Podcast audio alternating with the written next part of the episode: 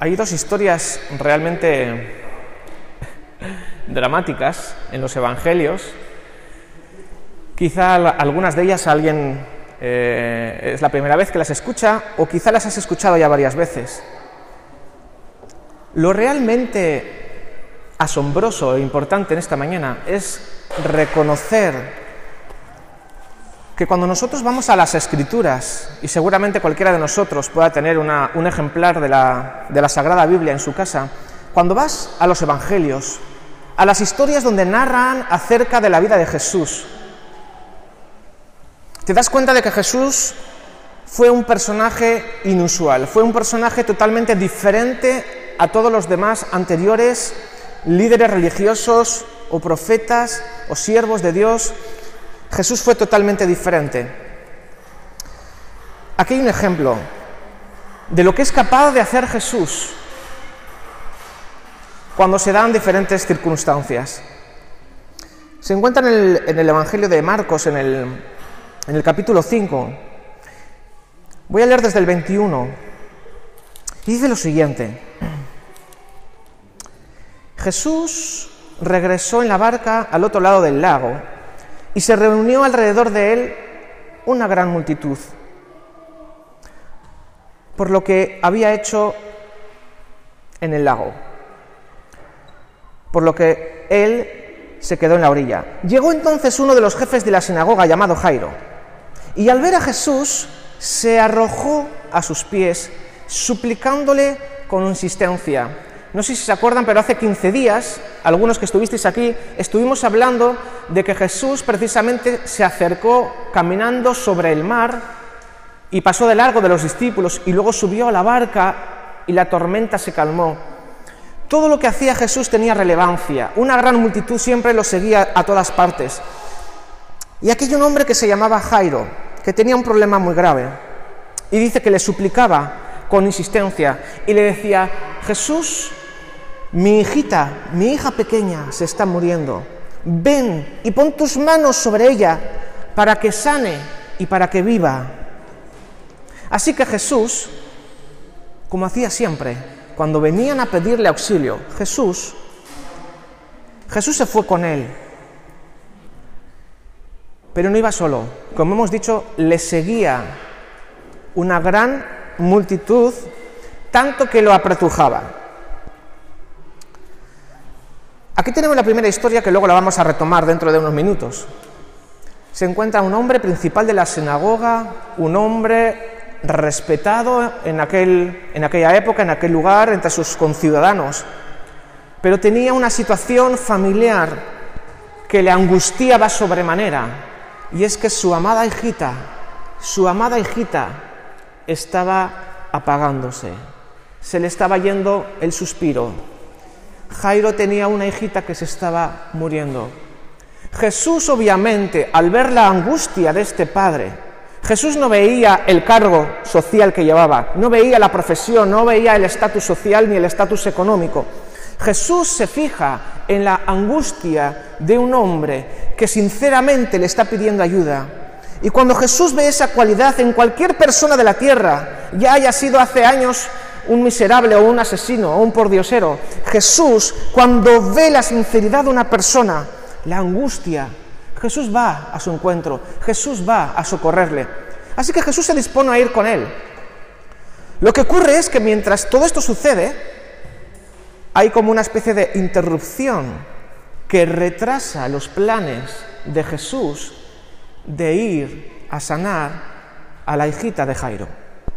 Continúo leyendo dice que había entre la gente, entre toda la gente que estaba siguiendo a Jesús, porque todo el mundo estaba ansioso por ver a Jesús, por conocer a Jesús, por escuchar sus enseñanzas, dice que había, había entre toda esa multitud una mujer que hacía 12 años padecía de hemorragias. Dice que había sufrido mucho a manos de varios médicos y se había gastado todo lo que tenía sin que le hubiera servido de nada, pues en vez de mejorar, iba de mal en peor. Así que aquí se, entre, se entrecruza en esta historia de Jairo, se introduce en esta historia y queda reflejado aquí en los evangelios una mujer que lleva muchos años, demasiado, sufriendo de muchas hemorragias. Se había quedado sin dinero, sin recursos. En aquella época, aunque muchas veces aquí nos quejamos, pero allí no había Osakidecha, no había Servicio Vasco de Salud, no había nada de eso. Se había gastado todo su dinero, todo su dinero. Quizá algunos médicos intentaron sinceramente ayudarla, otros quizá simplemente la timaron. En aquella época no es como ahora. Lo cierto es que todas sus esperanzas de poder llevar una vida digna se habían evaporado, se habían diluido. Aquí vemos primeramente a Jairo, un hombre desesperado para que su hijo, su hija pueda curarse. Y vemos por otro lado a una mujer que ha perdido toda esperanza.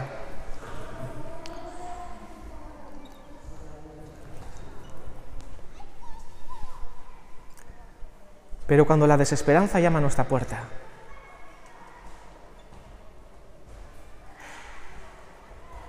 fíjate lo que dice el texto. Cuando oyó hablar de Jesús, se le acercó por detrás entre la gente y tocó su manto, pues pensaba, si logro tocar siquiera su ropa, quedaré sana. Y al instante cesó su hemorragia y se dio cuenta de que su cuerpo había quedado libre de esa terrible aflicción. Hubo algo que cambió todo, tanto en Jairo como en la mujer que padecía hemorragias. Dice que cuando escuchó, cuando oyó hablar de Jesús, queridos, queridas, cuando escuchamos hablar de Jesús se pueden producir dos reacciones en nuestra alma.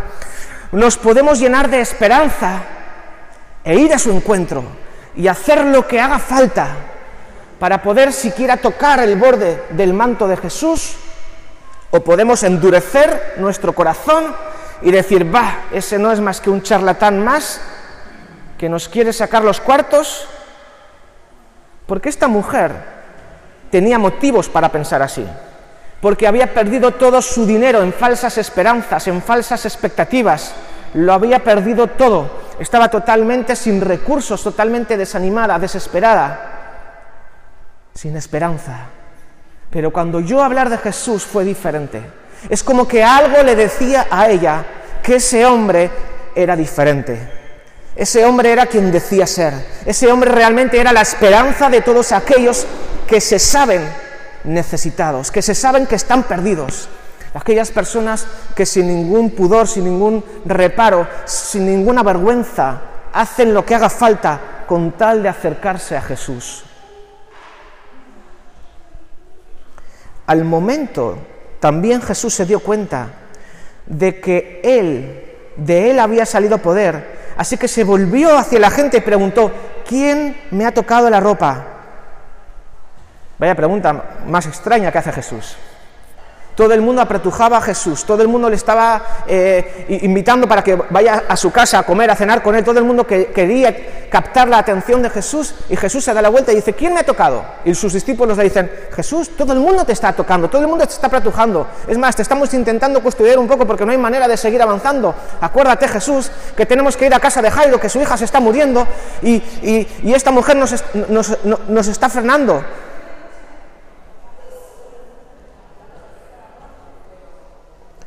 Jesús seguía mirando a, su alrededor para ver quién lo había hecho. Y la mujer, sabiendo lo que había sucedido, se acercó temblando de miedo y arrojándose a sus pies, le confesó toda la verdad. Y quiero que te quedes con esto. La mujer que sabía que había sido sanada en el momento en el que tocó el borde del manto de Jesús, ella estaba escondiéndose entre la multitud. Tenía dos opciones la mujer. Cuando había recibido la bendición de Jesús, tenía dos opciones. Alegrarse mogollón por dentro, pero marcharse a su casa y que nadie se entere y yo me quedo con mi regalo, o dar la cara, porque Jesús me está preguntando, ¿quién me ha tocado?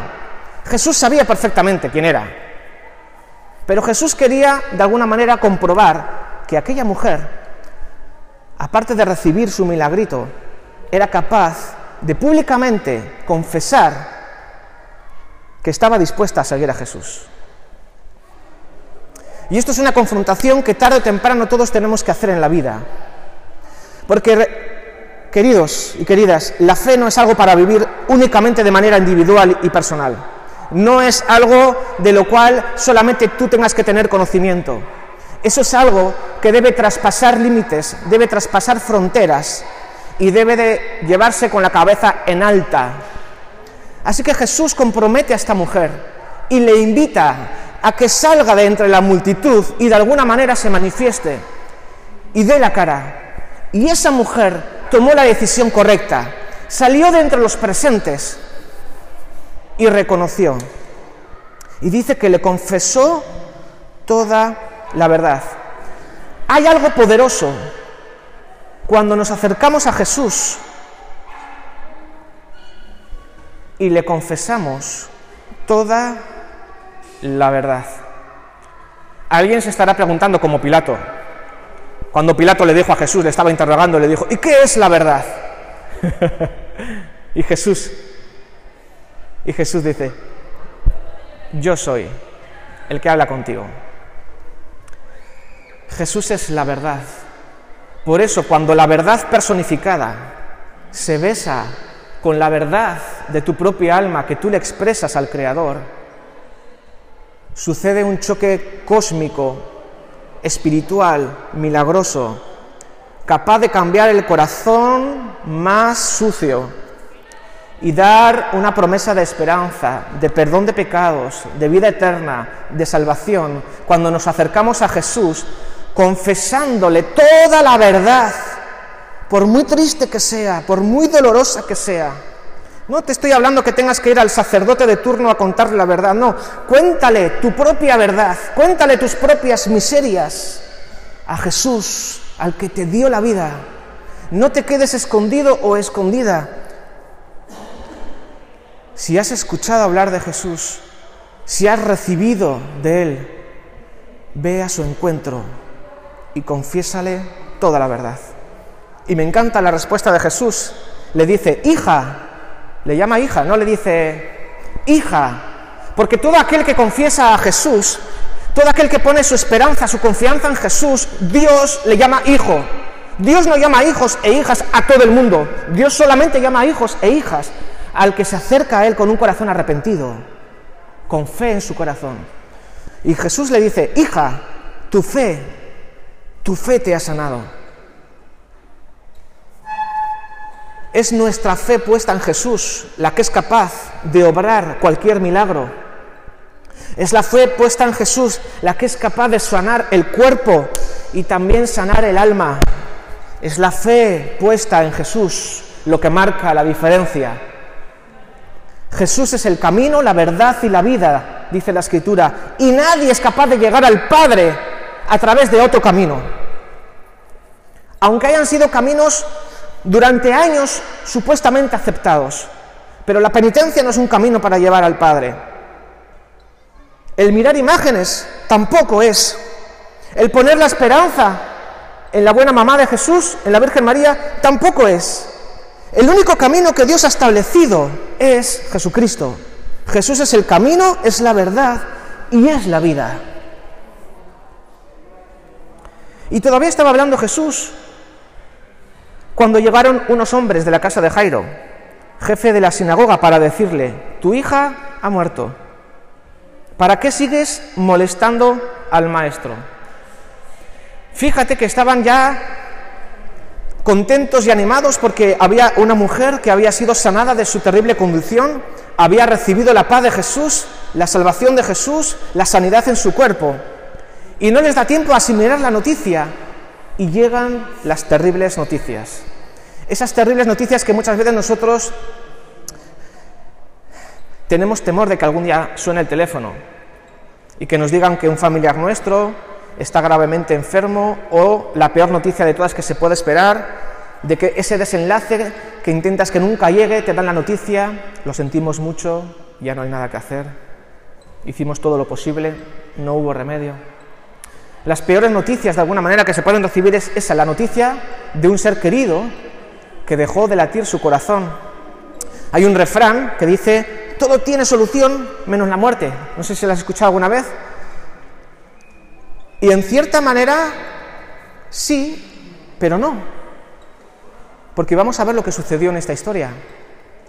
Porque acuérdate, como hemos cantado, que el único que tiene de alguna manera la llave sobre la muerte es aquel que murió, experimentó la muerte en sus propias carnes, pero la superó, la venció y hoy sigue vivo.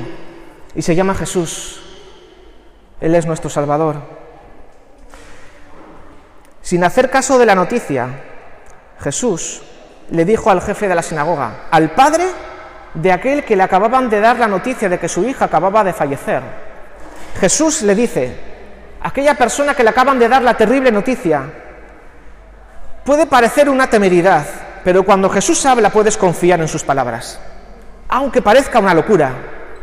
Jesús le dice a Jairo, al papá de la muchacha que le acaban de dar la terrible noticia, no tengas miedo, cree nada más.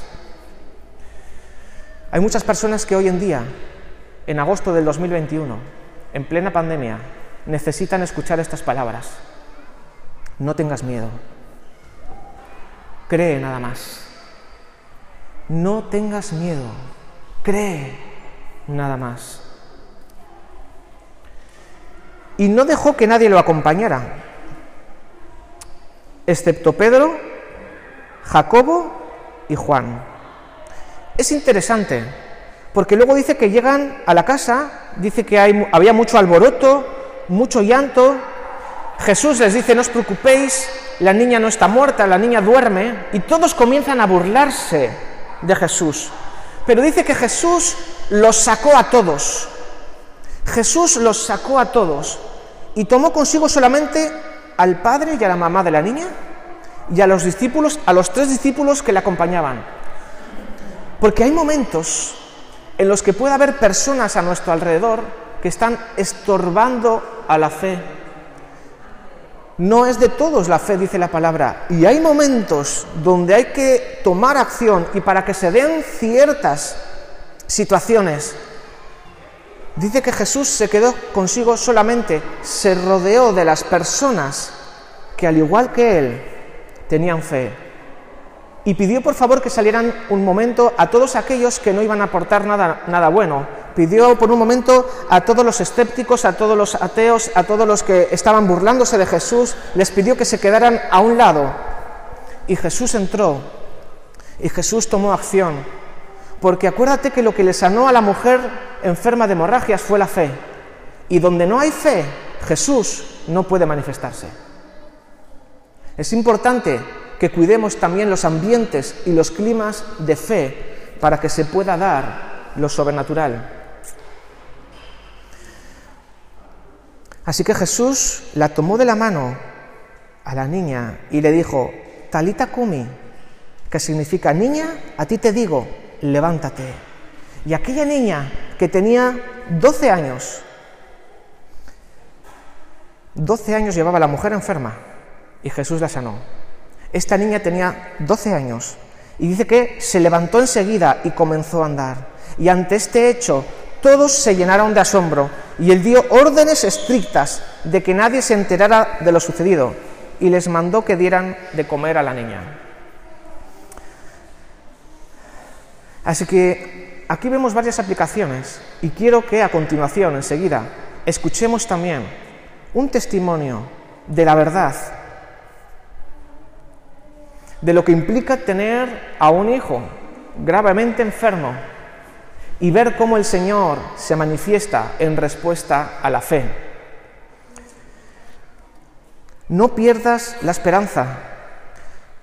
Clama a Jesús. Atrévete a tocar su manto.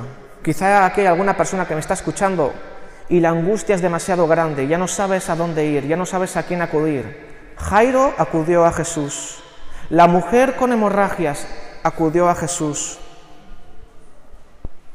y Jesús respondió, en ambos casos, en base a la fe. Donde hay fe, Jesús es la respuesta. Aprendemos también de estos dos relatos históricos, reales y verídicos, que Jesús puede con todo, porque Jesús es Dios hecho hombre. No hay nada que se le pueda resistir a Jesús. No hay enfermedad tan grande o tan difícil que Jesús no pueda con ella. Todo tiene solución, menos la muerte. Se piensa popularmente, pero con Jesús la muerte es sorbida en victoria. Jesús es la resurrección y la vida, y todo aquel que cree en Él no morirá eternamente. La mayor enfermedad que tú y yo podemos tener, aunque suene demasiado espiritual, pero la mayor enfermedad que tú y yo podemos tener no es ni siquiera el cáncer, no es ni siquiera el coronavirus o cualquier otro tipo de enfermedad. La mayor enfermedad que tú y yo podemos tener es el orgullo de creer que podemos vivir sin Dios. Es el, peor pecado. Pero cuando nos arrepentimos de ese pecado y reconocemos que necesitamos a Jesús, entonces Dios viene en nuestro auxilio. Y Él es capaz de perdonar el pecado más feo, el pecado más grosero, cualquier hecho que hayamos podido cometer en el pasado, Jesús viene. Y así como sanó el cuerpo de la niña y sanó el cuerpo de esta mujer, puede sanar nuestra vida, puede sanar nuestra alma, puede sanarlo todo. El Señor puede perdonar nuestras vidas y hacer que sean fructíferas. Pero también es cierto, y hemos aprendido aquí, y no quiero pasarlo por alto porque sería hacer un agravio al texto escrito, hay una cosa que es cierta, que Jesús tiene poder para perdonar y para salvar, y Jesús también tiene poder para sanar enfermedades reales del cuerpo, sean las que sean.